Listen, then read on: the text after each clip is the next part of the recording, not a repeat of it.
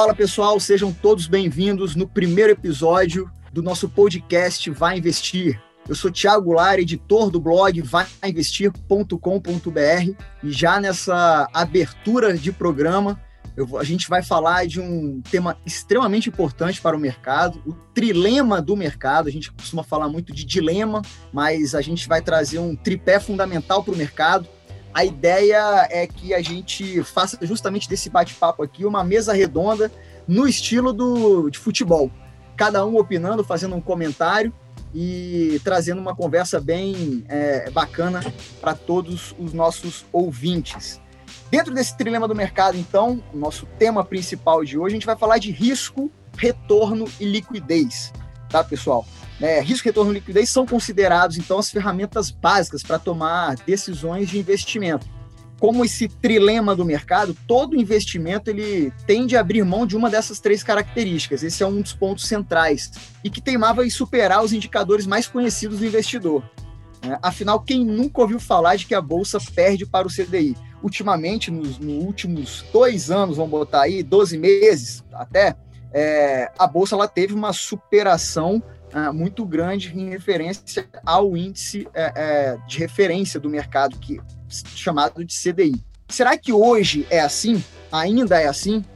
É o que você vai conferir neste bate-papo com os assessores especialistas convidados da Valor Investimentos. Pedro Escaramuça, Adir Níquio e Wagner Varejão. Sejam todos bem-vindos, pessoal. É, gostaria que vocês é, se apresentassem aí rapidamente, em 15 segundos, quem são cada um de vocês na Valor Investimentos. Boa noite, fala Tiagão, tudo bom? Boa noite para todo mundo que está ouvindo. Bom, meu nome é Wagner, eu sou economista, formado aqui na FUCAP, aqui em Vitória mesmo. É, e faço um trabalho simples, mas acho que muito importante, que é o trabalho de assessor de investimentos. Tá? Então, eu, na Valor, é, assim como meus colegas aí que vão falar também, ajudo pessoas, empresas a investir um pouquinho melhor os seus recursos, que eu acho que é uma coisa que, que tem feito uma transformação grande no país recentemente. Bacana. Pedro.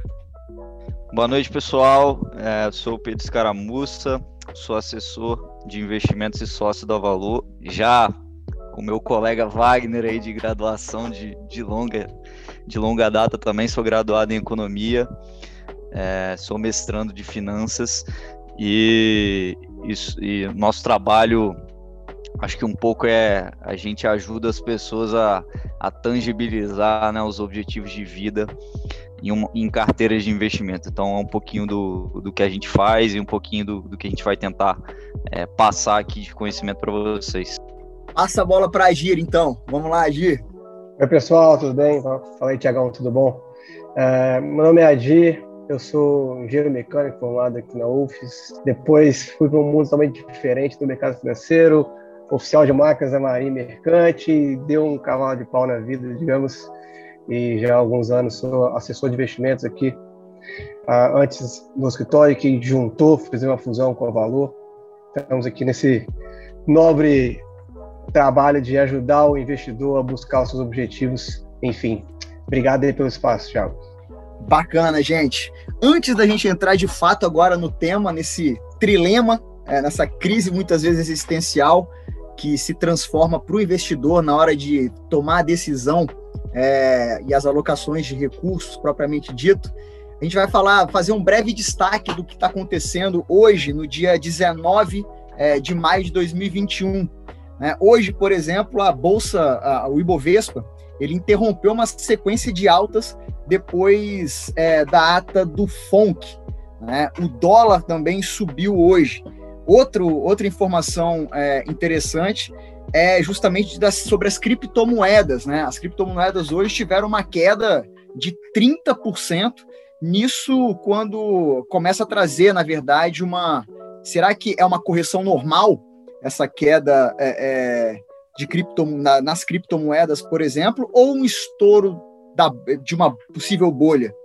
Então, alguns analistas também avaliam o futuro do Bitcoin após a queda desta quarta-feira.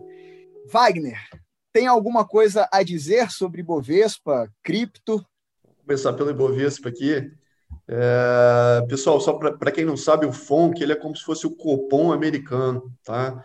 Então, ele é um comitê formado por alguns membros, dentre eles o FED, que é o Banco Central Americano, em que eles deliberam ali sobre algumas questões importantes para a economia, a principal delas, talvez, a, a, a taxa de juros básica americana, tá?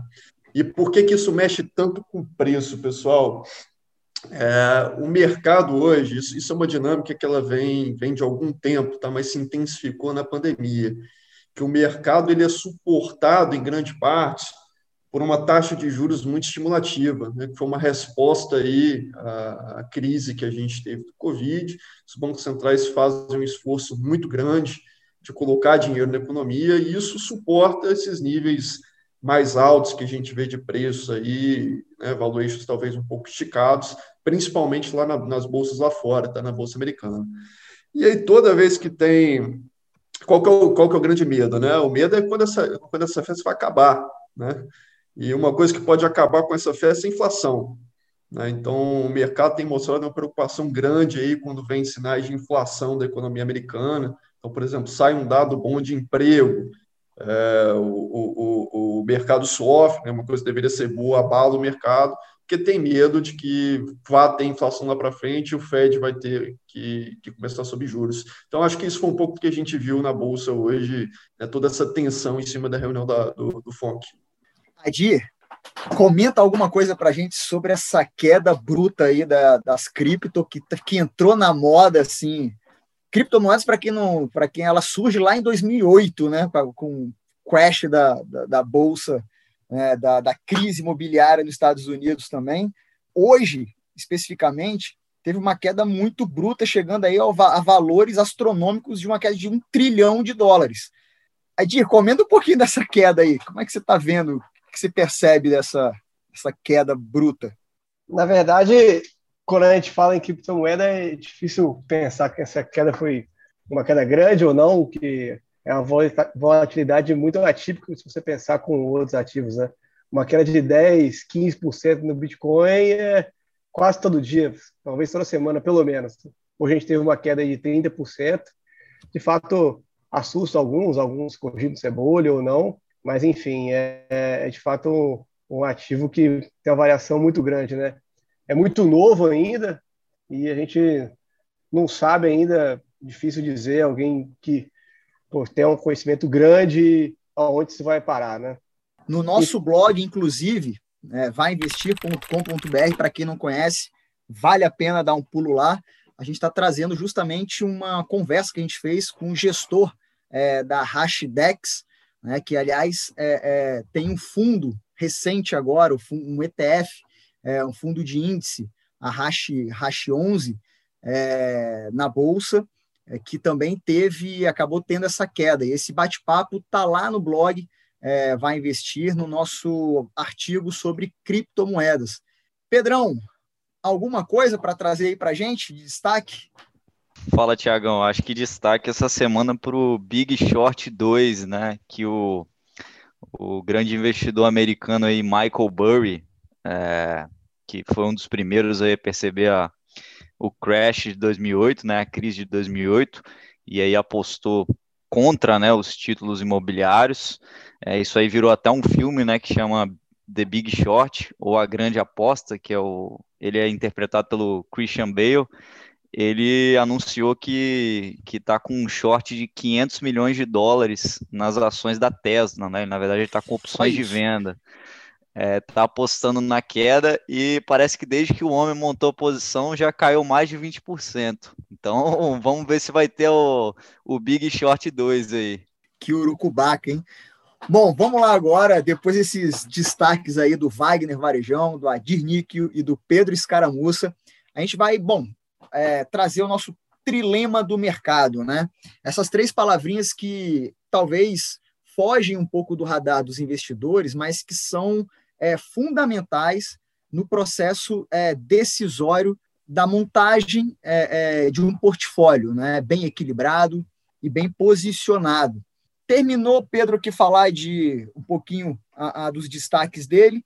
Eu volto com o Pedro, então, jogo a bola para Pedro de novo, falando um pouquinho desse ferramental básico, né? que é o risco, retorno e liquidez.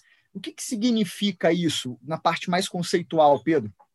Tiago, a gente, a gente sempre gosta de, é, de pensar né, no, no, que, no que a gente está chamando aí de trilema, é, porque é o ferramental básico que a gente usa para analisar qualquer investimento, né? É, e isso é o, é o ferramental também que nós, profissionais, usamos no nosso dia a dia é, para ajudar, o, ajudar os clientes.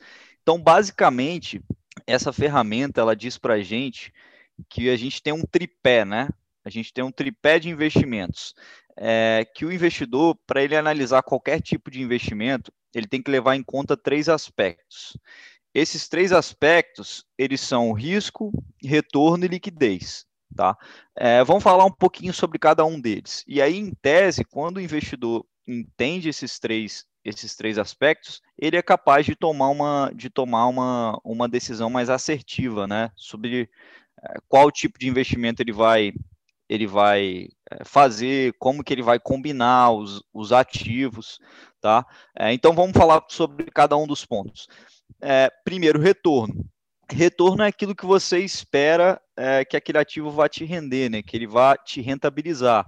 É, e isso aí pode ser qualquer coisa, tá? A gente traduz para o mundo dos investimentos, mas é, vamos trazer um exemplo, um exemplo assim do dia a dia. Pensa num, num carrinho de picolé, por exemplo. O cara vai vendedor de picolé na praia lá. Ele compra lá na distribuidora os picolés por dois reais, por exemplo, e ele vende na praia por três. Então ele espera ter um retorno de 50% é, por picolé. É, esse é o, é, o, é o retorno que ele espera ter daquele, daquele investimento que ele fez. Né? Ele comprou cada um dos picolés lá por dois reais e ele vai vender por três. É, Se vender no... no verão, pode ter uma margem até melhor, né? É, exato, exato. A gente, isso aí é um ponto que a gente toca, inclusive, no, no próximo aspecto. Eu vou chegar lá. Para o mercado financeiro é a mesma coisa, né? Eu compro uma ação porque eu espero que ela vá.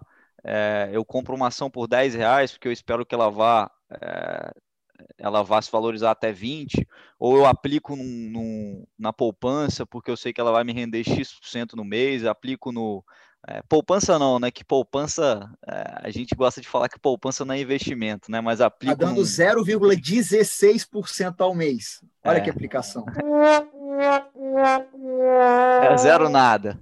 Zero nada. É, ou aplico num, num, CDB bancário, né, que vai me render tantos por cento ao ano. Então, isso é o, é o primeiro aspecto que a gente vai levar em conta. Segundo aspecto é o aspecto do risco. O risco, ele tem a ver com imprevisibilidade. Né? O que, que eu não consigo prever? Vamos lá, voltando para o nosso exemplo lá do carrinho de picolé. Quando, quando o vendedor vai lá e, e, e compra os picolés, ele não sabe o que vai acontecer né, na praia. Se ele vai chegar lá e vai começar a chover, é, se a praia vai estar tá vazia, ou como você falou, se vai estar tá um calor de ele vai ser o único carrinho de picolé é, e ele vai conseguir vender, às vezes até mais caro. Então o risco ele tende a ele, ele, ele tem a ver com isso, né? É o quanto que aquilo que eu não sei pode influenciar aquilo que não está sob o meu controle pode influenciar o retorno do meu ativo.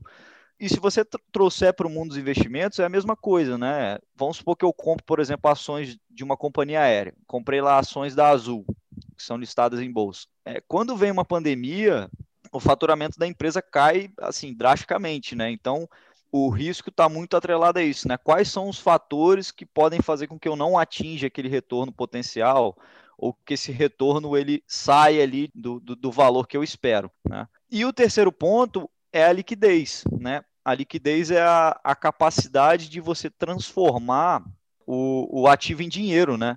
Como que aquele ativo é convertido em dinheiro? É, no, nosso, no nosso exemplo lá, voltando do carrinho de picolé, não é um ativo tão líquido assim, né? O cara tem que ir lá, vender o picolé, te oferecer, você tem que querer comprar, é, para ele conseguir converter em dinheiro, né? Você não tem um mercado ativo ali de compra e venda de picolé, né? Eu te dou um picolé de morango, você me volta com de uva e, e te dou tantos, tantos reais. Não existe isso, né? E, e, você não consegue nem pagar as pessoas em picolé, então você tem que converter aquilo em dinheiro. Para o mercado financeiro é a mesma coisa.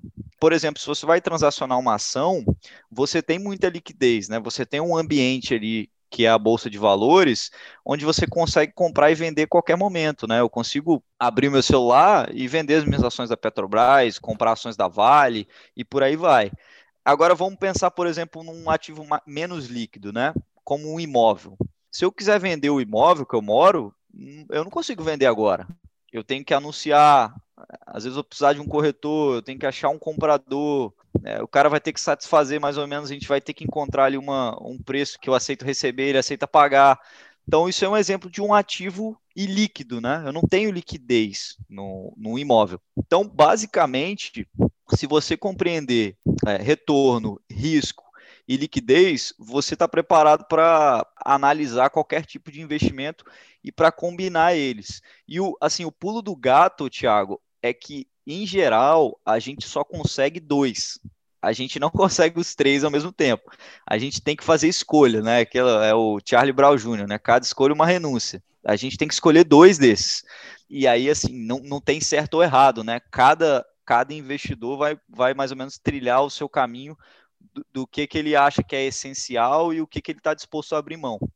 Jogar para a mesa aqui, é, Wagner Adi, se quiserem fazer um comentário, essa questão da imprevisibilidade, né, muitas vezes a gente consegue é, mitigar, né, diminuir um pouquinho isso dentro do, do, do, mercado. Porque, por exemplo, no próprio exemplo prático que o, que o Pedro utilizou dos carrinhos de picolé, se a pessoa tiver um serviço de meteorologia bacana, né, você consegue ter um pouquinho mais de direcionamento, né, ou, ou fazer com que aquele teu produto ele é, surta mais efeito ou estrategicamente menos, é, tentando trocar esse produto num, num, num, dia de frio, num dia de calor, ele chama mais um para poder vender aquilo ali, para aumentar a concorrência lá na praia, etc. É, Wagner, tem breve comentário aí? Tiagão, eu fiquei com uma dúvida primeiro, cara, uma dúvida para o Pedro. Ele falou que o picolé é um ativo ilíquido, mas eu queria saber se, o que, que ele acha se o picolé derreter. Ele continua sendo ilíquido? É uma brincadeira à parte, aqui você pode colocar até o tamborzinho depois lá para piada. Não. Mas eu acho que o que você está falando aí, Thiago, no fim das contas, é de você ter um, um, um processo de análise bem definido, né? Então, uma das coisas para você contornar, né, obviamente, é que você tem que equilibrar bem o que, que você quer primeiro, né? Você tem que se conhecer, entender dentro desse, desse tripé aí de retorno, risco e liquidez, para qual lado você está pendendo, né? o que, que você abre mão melhor. Mas, é, é, além disso, um processo de análise bem definido, né? uma assessoria próxima, né? um estudo, tudo isso faz com que você consiga, às vezes, ganhar mais sem ter que abrir mão de alguma coisa. Tá? Então, isso é importante também. Bom, é, depois desse, desse comentário do Wagner, eu jogo também agora para o Adir. Vai lá, Adir. É, eu acho que é legal falar também, Tiagão, que a gente está discutindo aqui os conceitos e tudo mais, mas acho que todo investidor, ou até mesmo na vida, como se trata de investimento, essa análise aí diz que retorno de liquidez já é feita por todo mundo, né? A gente já. Tá Quase de maneira que... inconsciente, né? Com certeza, com certeza. E da mesma forma que você falou ali, ah, talvez se a pessoa tiver um conhecimento melhor ali de meteorologia, vai ter menos risco de vender o picolé, porque sabe que vai chover ou não, enfim. É, acredito que se conversar com vez com alguém que tem uma padaria, vai falar que a padaria tem menos risco do que um outro negócio que ele não conhece, né? Então vai acabar puxando um pouco o que você falou, né? Bacana ter sempre alguém acompanhando ali. Quanto mais você conhece aquela coisa, é, investimento, qualquer tipo de negócio que seja, você vai acabar enxergando quais são os pontos de risco ou não, e você vai conseguir medir melhor aonde que tá, você está posicionado ali, né? Diga lá, Pedro. É, eu acho que eu acho que assim, o, o muita gente pensa que o nosso trabalho é, é, entregar mais retorno, né? Mas muitas vezes, na verdade, o nosso trabalho é, é reduzir risco, né? porque assim o risco está muito nas coisas que você não cons consegue enxergar, né? Então a gente tenta ajudar o, o, o, investidor a enxergar mais, né? Ó, tem isso aqui que você não está vendo. É igual você falou de, de, é, de, criptomoedas. Pô, mas será que vale eu botar um percentual relevante assim? E, e se acontece é, um movimento brusco, você está é, preparado para isso? Então, esse controle de risco é assim, onde a gente gasta bastante tempo, né? A gente tenta é, enxergar o máximo possível, né? Deixa eu só complementar aqui, Tiagão, que eu acho que ele tocou um ponto importante. que o nosso trabalho, acho que principal de tudo, antes de querer fazer o cara ganhar dinheiro, é não deixar ele perder dinheiro. Tá? Então a gente foca muito em proteger patrimônio antes de tudo. Depois que você mapeia ali quais são os riscos e como é que você trata esses riscos, aí você pode pensar um pouquinho, pô, agora como é que eu vou ganhar um pouco mais? Mas acho que essa, essa estrutura aí, essa base tem que estar bem formada, porque o nosso foco principal é esse, né? proteger o patrimônio das pessoas tocar a bola para você de novo, Wagner. O seguinte, próximo assunto aqui que tem a ver, obviamente, com essa, com esse tripé que o Pedro é, é, salientou, com o comentário do Adir e do Wagner. Eu fiz uma, uma época uma, uma entrevista com um dos gestores do Alasca, né, do, do, do, é, da Asset Alaska, é, o Henrique Breda, e ele falou assim, quando sobre Brasil, né, falando de cenário agora, o Brasil, quando vai virar uma Venezuela, ele, a gente espera que vire uma Venezuela, a expectativa é essa, ele não vira. E quando ele tem tudo para virar os Estados Unidos, a expectativa é agora vai, ele não vira, ele fica no, no meio do caminho sempre. Trazendo esse, esse, essa ilustração é, que o Breda fez nessa entrevista, a gente tinha, Wagner, o seguinte: um cenário antes de 2016 em que inúmeras aplicações em renda fixa né, surtiam um efeito que trazia um certo conforto para o investidor em torno desses três aspectos falados aqui: risco, retorno e liquidez. Então, a, a, nós tínhamos ali uns juros no Brasil a dois dígitos, né, acima de 10%, quer dizer, acima de 14%, chegou acho que até 15%. É, e, de repente, é, a partir de um consenso nacional de grandes economistas, né, próprio mercado financeiro, é, algumas mudanças a, a, é, político-econômica no Brasil surtiram efeito a partir de 2016. A, essa política econômica no país ela deu uma reviravolta. Então, os juros começaram a cair, a taxa Selic chegou à mínima histórica de 2%. Teve duas altas agora, mas há um controle né, a, a, bem é, é, salientado, bem, bem fomentado pelo Banco Central, em torno um pouquinho para proteger, a, a, conter um pouco a inflação que está acontecendo agora, também sob controle, é bom frisar.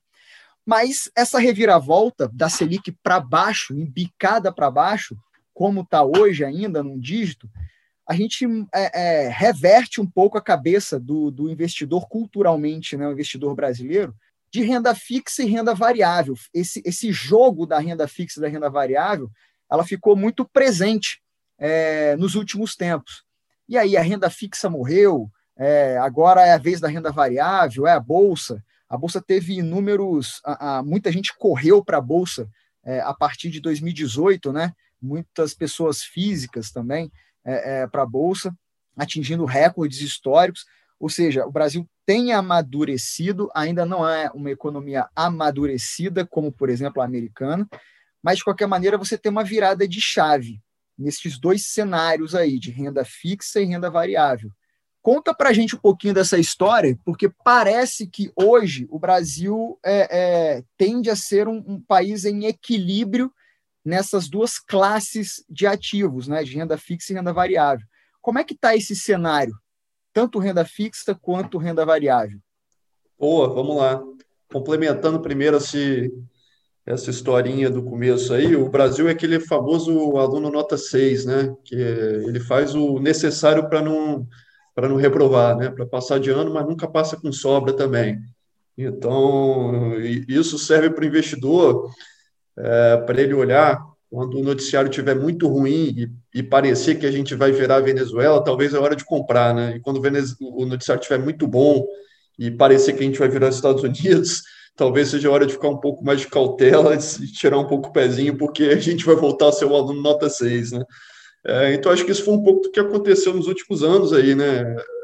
A gente vem de um período, né, e, e esse é um período muito longo, tá? Em que o, o investidor ele não precisava nem conhecer esses conceitos que a gente está falando aqui hoje de risco, retorno e liquidez, porque ele tinha um ativo que não tinha risco, tinha muito retorno e tinha liquidez total, que era o CDI. Então ele jogava por água abaixo todo esse ferramental que a gente está falando aqui, e ele não tinha nenhum incentivo a ter que buscar investimentos diferentes, ter que se movimentar para ganhar mais retorno. Né? Isso mudou de forma dramática é, ali, iniciando com o governo Temer, né, que arrumou bastante a casa ali, é, mas também teve uma boa continuidade também no governo Bolsonaro, que veio a reforma da Previdência, né, e, e a, gestão, a gestão da política econômica é, continuou responsável, né, esse governo tem, tem alguns deméritos aí, mas a, o Banco Central é independente, né, é, é, a política monetária é responsável, enfim. Então, é, é e isso, isso todo, tudo isso fez com que a taxa de juros pudesse vir para esse patamar de 2% ao ano. E aí, nesse cenário de 2% ao ano, parecia que era muito claro para o investidor que ele tinha que ir para a renda variável de fato, né? que não, não, não tinha que estar de forma alguma na renda fixa. Então, a gente saiu de um cenário em que você tinha que estar na renda fixa para um cenário que você não poderia, de forma alguma, estar na renda fixa porque ela não rendia nada. Tá? E aí, o que você está falando para mim é que a gente chegou num ponto que está mais equilibrado, eu concordo com você. Eu acho que é, se a gente olha para a taxa hoje, ela ainda é muito baixa, né? 3,5% ao ano, só que o mercado ele já precifica a taxa futura, né? Tem uma coisa que chama curva de juros, que os Opa, juros de... tecla SAP, tecla SAP. Tecla SAP, o, os juros de datas futuras, eles são negociados em bolsa de valores, tá? Então a gente consegue ver ali é, uma estimativa precisa do que o, o que, que os agentes de mercado estão esperando para os juros em datas futuras. Né? E se a gente olhar hoje para essa curva, essa estrutura que é negociada no mercado, a gente vê que para prazos mais longos já espera-se uma taxa acima de 9%, por exemplo. Ou seja, hoje já existe retorno novamente nos ativos de renda fixa. Então, um investidor ele está num dilema agora de onde ele vai alocar o recurso dele, se ele vai para renda variável ou se ele vai para renda fixa. Tá? E aí ele vai ter que analisar é, alguns critérios, né? E aí, aí ele vai ele, aí ele vai usar muito do ferramental que o Pedro descreveu para a gente até aqui. Tá? Ele vai ter que olhar qual que é o retorno, qual que é o risco e qual que é a liquidez. A gente tem uma série de, de caixinhas, né, normalmente, é, dentro do mercado financeiro, que facilita muito esse entendimento hoje para o investidor. É, e talvez em cima disso você esteja falando, Wagner, é sempre interessante ressaltar que quando se fala em renda fixa, a gente tem uma, um perfil né, de investidor que ele é mais um pouco mais conservador, apesar de que a gente sabe que existe aquele clichê da reserva de emergência ou reserva de oportunidade. É, a ideia da reserva de emergência, né, de você ter ali uh, um, certo dinheiro é, que você possa ter uma alta liquidez e que possa, às vezes, também é, reservar para possíveis imprevistos, mitigando o seu risco, como o Pedro havia colocado ali, mas cujo retorno ele é um pouco menor. Né? Então, assim, esse, esse é um dado da realidade, a reserva de emergência para renda fixa, né? Por outro lado, pelo que você está comentando, Wagner, é assim, a gente olhando né, muitos relatórios é, de casas de análise, é, é, opiniões também de economistas, de muitos gestores, a gente acredita que esse dois dígitos em, nos juros, na Selic, por exemplo, ele está longe dessa, está longe dessa realidade. Ou seja, então renda variável é uma busca de oportunidade, sim, né? continua ainda se mostrando atrativa para um determinado tipo de investidor né, que queira trazer um pouco mais esse retorno, né, aumentando é, é, um pouco o, o, o, risco das suas aplicações. Adir e Pedro, breves comentários aí para a gente rolar a bola mais uma vez. Rolou a bola! Vai lá, Adir. Tiagão, vou até aproveitar para falar aí como que a gente faz isso intuitivamente. Né? Você falou de reserva de emergência, você vamos pegar para voltar lá atrás para tentar fixar o que a gente comentou. A reserva de emergência nada mais é uma parte do seu portfólio que você abre mão de ter retorno, e mas aí você tem baixíssimo risco e a liquidez está ali na sua mão, você pode tirar num dia ou no mesmo dia. Então, assim, só aproveitar para trazer esse gancho para tentar frisar o que a gente comentou no início.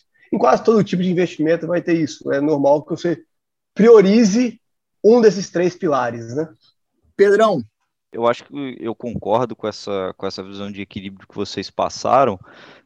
É, e aí eu acho que um pouco do que o Wagner falou, né? A gente, a gente fica muito, é, muito achando que a renda fixa é só a, a taxa Selic, mas você tem, assim, você tem outras oportunidades é, no mercado, você tem é, renda fixa pré-fixada, renda fixa indexada à inflação, você tem um mercado aí de títulos privados que tem, teve uma crescente muito grande, né? Acho que dessas reformas aí que o Wagner falou, uma essencial foi a redução da TJLP, que era a taxa de juros de referência lá que o BNDES usava para emprestar é, para grandes empresas. E quando ele equalizou aquilo ali com a taxa Selic que o mercado tinha, as empresas começaram a captar dinheiro no mercado de capitais, né? Emitir as debentures, que a gente chama, né? é, que são os títulos emitidos por empresa. Então, acho que assim, a renda fixa tem muito, muita oportunidade ainda é, e não morreu não, assim, na verdade nunca morreu, né? Acho que é talvez é, é aquilo que a gente comentou, a reserva de que o Adi comentou, a reserva de emergência, ela vai render pouco mesmo, em alguns momentos mais, outros menos, mas ela é para ficar ali como, como oportunidade. E eu acho que a bolsa, é, o investidor tem que ter na cabeça que ele tem que ter um horizonte de, de curto prazo, de longo prazo, desculpa. Errou! Olha eu vi. Olha eu se me, entregou, me, me se, trocando se as bolas. Se entregou. É, o, o, o investidor tem que ter um horizonte de longo prazo, porque, assim, é, é, de certa forma até um pouco aleatório, né, no curto prazo. A gente não sabe se a bolsa vai subir ou vai cair amanhã. É, se você perguntar aqui, a gente até aposta, mas, assim, não, não, a gente não consegue prever. Então não tem, ah, agora é o momento, você tem que ter bolsa de qualquer forma. Acho que não é assim que funciona, né? Acho que você tem que construir o portfólio, a gente vai falar um pouquinho sobre isso, mas você tem que ter, ah, eu sempre vou ter um pouco de bolsa, eu sempre vou ter um pouco de renda fixa. Acho que é um pouco nessa linha. Diga lá, Wagner. Eu queria só fechar com um ponto que você falou aqui, Tiago, que para deixar claro para o pessoal, eu acho, eu acho que aquele, aquele tempo não volta, tá? Aquele tempo que o investidor vai ter só renda fixa é, a gente está indo para uma, uma normalidade, que é, sei lá, um juro de equilíbrio de 6% ali no Brasil, que é uma condição e que o investidor continua tendo que diversificar seu, os seus investimentos, tá? Ele continua tendo que estar tá em renda variável. Eu acho que esse caminho de é, eles chamam isso de financial deepening, né, que foi esse processo que aconteceu nos últimos anos. Eu acho que esse é um caminho sem volta, tá? A gente realmente amadureceu muito no, ponto de vista financeiro de investimentos, e acho que é, isso veio para ficar, tá? A gente não volta para a era do CDI, não. Vou pegar até esse gancho do Financial Deeping. Tem um artigo, na uma, uma coluna lá na, na vainvestir.com.br. Apareçam por lá, pessoal, vale a pena. Tem muita coisa do, é, é do mercado financeiro lá, muito conteúdo para vocês se atualizarem e conhecerem disso tudo que a gente está falando aqui de uma forma bem descomplicada, como o time aqui da Valor tá, tá explicando para gente. Bom, a gente falou daquele tripé, é, olha, quase que eu falei tripé macroeconômico, hein? Tô voltando à era da, do gelo. esse, aí, é, esse aí é assunto para outro podcast, né? para outro podcast. É, falamos um pouco sobre o cenário, tanto de renda fixa, tanto de renda variável, é, apesar dos pesares, né? O Brasil sempre tem, às vezes, um problema para se chamar de seu, mas essa ideia do equilíbrio, né, essa similaridade do equilíbrio nas aplicações, ela tem ficado cada vez mais evidente é, é, para o, o, mercado financeiro de forma geral. E agora sim, a gente começou a falar um pouquinho sobre para onde o investidor ele vai a partir desse cenário, a partir dessa, desse ferramental básico, né, do risco, retorno, liquidez como ele se posiciona, né? Como é que ele deve se posicionar, ou como o investidor se posiciona a partir desse cenário apresentado, Adir? Então, Thiago, é, até como o Wagner comentou, a gente parece que está querendo ser um país mais normal, né? Um emergente em condições normais, a gente espera que tenha uma taxa básica ali entre 5 e 7, algo assim. Hoje a gente fala em 3,5, né? A gente estava falando lá que há 3, 4 anos atrás era 14%, pendia muito para o lado de renda fixa, né? parecia óbvio. Ah, o ano passado, com taxa de 2%, você já perdia talvez o, o ponto mais forte do, do, do tripé, que é o retorno, então parecia que estava mais tendendo para a renda variável. E agora, chegando ali no ponto mais de equilíbrio, eu acho que começa assim, de fato, a, fica ainda mais evidente como é importante a diversificação, porque um certo ativo vai ter é, aquela característica que você procura, o outro tipo de ativo vai ter outra, mas a gente pode combinar isso e fazer um portfólio que seja o, o ideal para cada investidor, né? É, então, é ainda mais importante hoje a gente pensar em diversificar entre renda fixa e renda variável. E, claro, entra um pouco a parte, sair um pouco daquele clichê que é só diversificar, mas eu acho que vou entrar aqui, o que é diversificar de uma forma inteligente, né? Como que a gente pode, vou dar exemplos, como que a gente diversifica dentro da renda fixa e como que a gente diversifica dentro da, da renda variável. Quando a gente fala em renda fixa, basicamente, gente pode pensar em títulos pós-fixados, que acompanham, de alguma forma, a, a taxa Selic, 100% da Selic, da CDI, é, 120%, 130%. Isso, se você tem um investimento de 130% do CDI e o CDI vai aumentando, o CDI, para quem não sabe, anda junto ali com a Selic, bem próximo, então é bom para o seu investimento, né? De outra forma, você acha que a expectativa é que os juros caiam, né? Que a taxa Selic caia, você vai querer ter um, um título pré-fixado, né? Que você vai ter um título, digamos, Hoje, por exemplo, no, no, em crédito privado, você consegue ele, em dois anos ter algo em torno de 8,5%. Se a expectativa cai, eles começam, pessoas, os investidores começam a conseguir taxas de 7, 6, você vai achar ótimo que você tenha lá de 8,5.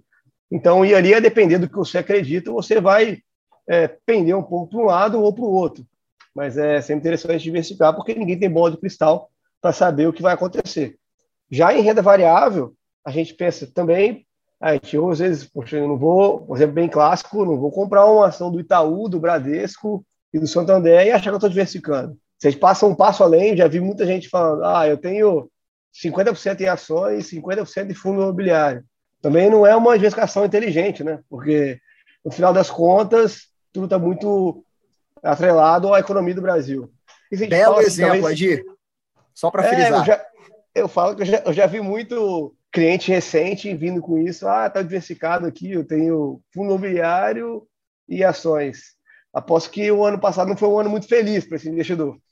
Eu tomou um susto grande ali no meio da pandemia.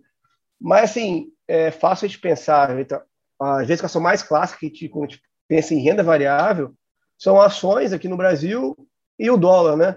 Porque, normalmente, quando um sobe, o outro cai. Isso no médio, curto prazo. A gente fala aí talvez de uma semana, de um mês, ou de poucos meses. E a gente pensa, ah, mas aí eu vou estar abrindo mão de rentabilidade, que vou ter que ter um, vou ter outro. Francamente, sim, quando a gente para pensar, eu consigo enxergar daqui três, cinco anos muito, muito mais Ibovespa em 200 mil pontos do que 50. Da mesma forma, eu consigo enxergar muito mais fácil o dólar em 8 do que em 3. Então, assim, a gente busca ter ativos que a gente acha que vão andar bem no longo prazo. E como a gente não tem bola de cristal, a gente não sabe qual que vai andar melhor o mês que vem. Então a gente tem um pouco de cada um. E aí a gente, a depender do que cada um investidor acha, é, sente, entende, é, vão pesar um pouco para um lado ou para o outro, mas nunca ir muito de peito aberto. Lembrando que a gente está é, tá falando desse, desse tema, né? Para o, o investidor, a gente sempre leva em consideração, pessoal, a questão do, do perfil, né? Cada investidor ele tem um, um, um, perfil distinto um do outro, a gente tem uma gama variada né, de objetivos distintos, às vezes. Então, é, a, a ideia é, é aplicar junto a um assessor de investimento esse conhecimento, é, esse ferramental no processo é, é decisório. Caso não haja isso, o investidor ele fica refém, ele fica extremamente vulnerável né, a essas marcações e essas, essas movimentações do mercado. Então, é, é, muito bacana isso, porque justamente a gente consegue traçar uma variedade muito grande de tipos de investidores com é, é, perfis distintos aí para cada aplicação. Diga lá, Adir. É interessante falar, Tiago, que assim, essa parte é muito importante mesmo de perfil, eu acho que vai definir muito, talvez, o quanto que vai ter, digamos, dessa caixinha de renda variável e né, aquela caixinha de renda fixa. Qual o peso que vai ter em cada uma, né? Mas, é, seja qual for o perfil, desde mesmo que o investidor seja muito, muito arrojado, acho que é sempre importante ele estar pensando diversificar dentro da renda variável. Né? Aquele investidor é muito agressivo e vai ter, ah, vou ter só bolsa aqui, não vou ter nada de exposição a dólar, acho que não faz muito sentido. É, até porque quando a gente fala exposição a dólar, a gente pode estar comprando ações de empresas americanas, né? Você compra uma ação de uma empresa que tem receita em dólares, ela vai variar com o dólar. Então, assim, isso de diversificar dentro de cada classe ali se faz necessário sempre, eu acredito. Mas o quanto isso vai pesar em renda variável, renda fixa, que vai ficar mais a parte do perfil mesmo de cada investidor. Excelente ponto, excelente ponto essa parte de diversificação. E lembrando que, assim, Brasil, simplesmente, hoje, há uma acessibilidade muito fora do mercado externo. Então, esse ponto aí que você tocou, Adir, é, eu acho que é um dos tópicos muito relevantes, mercados muito mais maduros do que o nosso, né? É, então, acho que, que é só para somente para frisar. Wagner. Não, é sobre o perfil, que é uma coisa que, que é um pouco clichê falar de perfil de investimento, só que a gente, com experiência de trabalho, a gente vê que um perfil mal analisado, é, mal feito, dificilmente você vai ter bons resultados se você não investir de acordo com o seu perfil. Por quê? Uma das coisas que faz o investidor perder dinheiro no longo prazo é quando ele, ele inverte a lógica do mercado, né? que é de comprar na baixa e vender na alta. Quando o investidor faz o contrário disso, que é comprar na alta e vender na baixa, geralmente é quando ele vai ter perda permanente de, de, de recursos. Isso acontece geralmente com o investidor que fez uma análise de perfil errada, porque é o cara que, que ele, ele vai se desesperar quando o mercado caiu e ele vai tomar decisões irracionais ali. Então, isso é muito importante, tá? Analisa bem qual que é o seu perfil, como é que é o seu comportamento com risco, para não ter que tomar decisões ruins lá na frente. Esse viés aí que o Wagner comentou é um viés clássico também do mercado, é o tal do efeito manada, né? O, o, o investidor ele acaba deixando se levar pelas tentações e pelos boatos que ocorrem no mercado. Então, de fato, mais um ponto aí para o serviço de assessoria, que é cada vez realmente mais importante nessa, nessa investigação, né, nessa averiguação, digamos assim, é, é, do mercado. Bom, pessoal, eu acho que a gente está caminhando para o final. É, acho que vale a pena aqui a gente frisar esses três pontos, então, nossa temática de hoje, né, o risco, retorno, liquidez, esse trilema, né, o Pedro começou abarcando esse conceitual.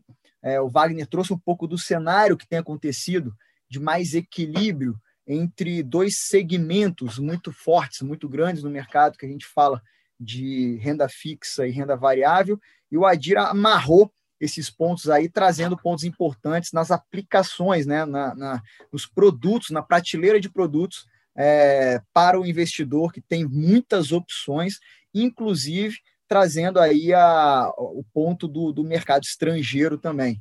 Dito tudo isso, para a gente botar a bola no meio de campo novamente, pessoal. E aí a ideia da moral da história. Estou tentando fazer, acho que vou tentar trazer essa moral da história como uma fábula aí é, para todos os podcasts. Pro nosso, esse é o nosso primeiro podcast, começando muito bem esse bate-papo. É, moral da história, né? Falar um pouco desse do portfólio do investidor, porque a gente está visando sempre a ponta final ali, que é do investidor. A gente pode fazer uma rodada para trazer essa, construir essa moral de, da história? Vamos lá. É, acho que eu posso começar.